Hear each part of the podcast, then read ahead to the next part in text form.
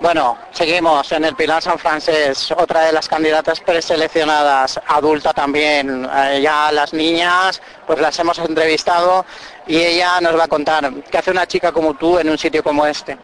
Pues mira, es la segunda vez que me presento y la primera vez tuve que decir que no porque me marchaba fuera a estudiar y bueno, esto era un reto y he seguido y ahora lo he conseguido. ¿Quieres decir que en la primera ocasión ni siquiera tuviste esa oportunidad de presentarte? No, sí, vine, vine, me, me vestida, desfilé, pero a la hora de, de la entrevista comuniqué al jurado que mi intención de, de no salir preseleccionada por ese motivo, porque marchaba fuera a estudiar.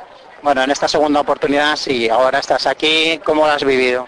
Pues imagínate, ya lo que me faltaba, ha salido la nena, he salido yo, así que muy contentos, muy Sí, Eh, no sé si hemos dicho tu nombre y, y falla, pero por si acaso lo, lo volvemos a repetir. Inés Gabaldón de la Falla Avenida del Oeste. Avenida del Oeste que ha, ha hecho el doblete. Sí, sí, teníamos muchas ganas las dos y bueno, lo hemos conseguido.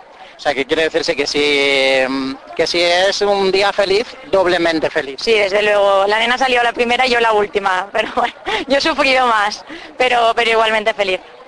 ¿Cómo has vivido tú el día?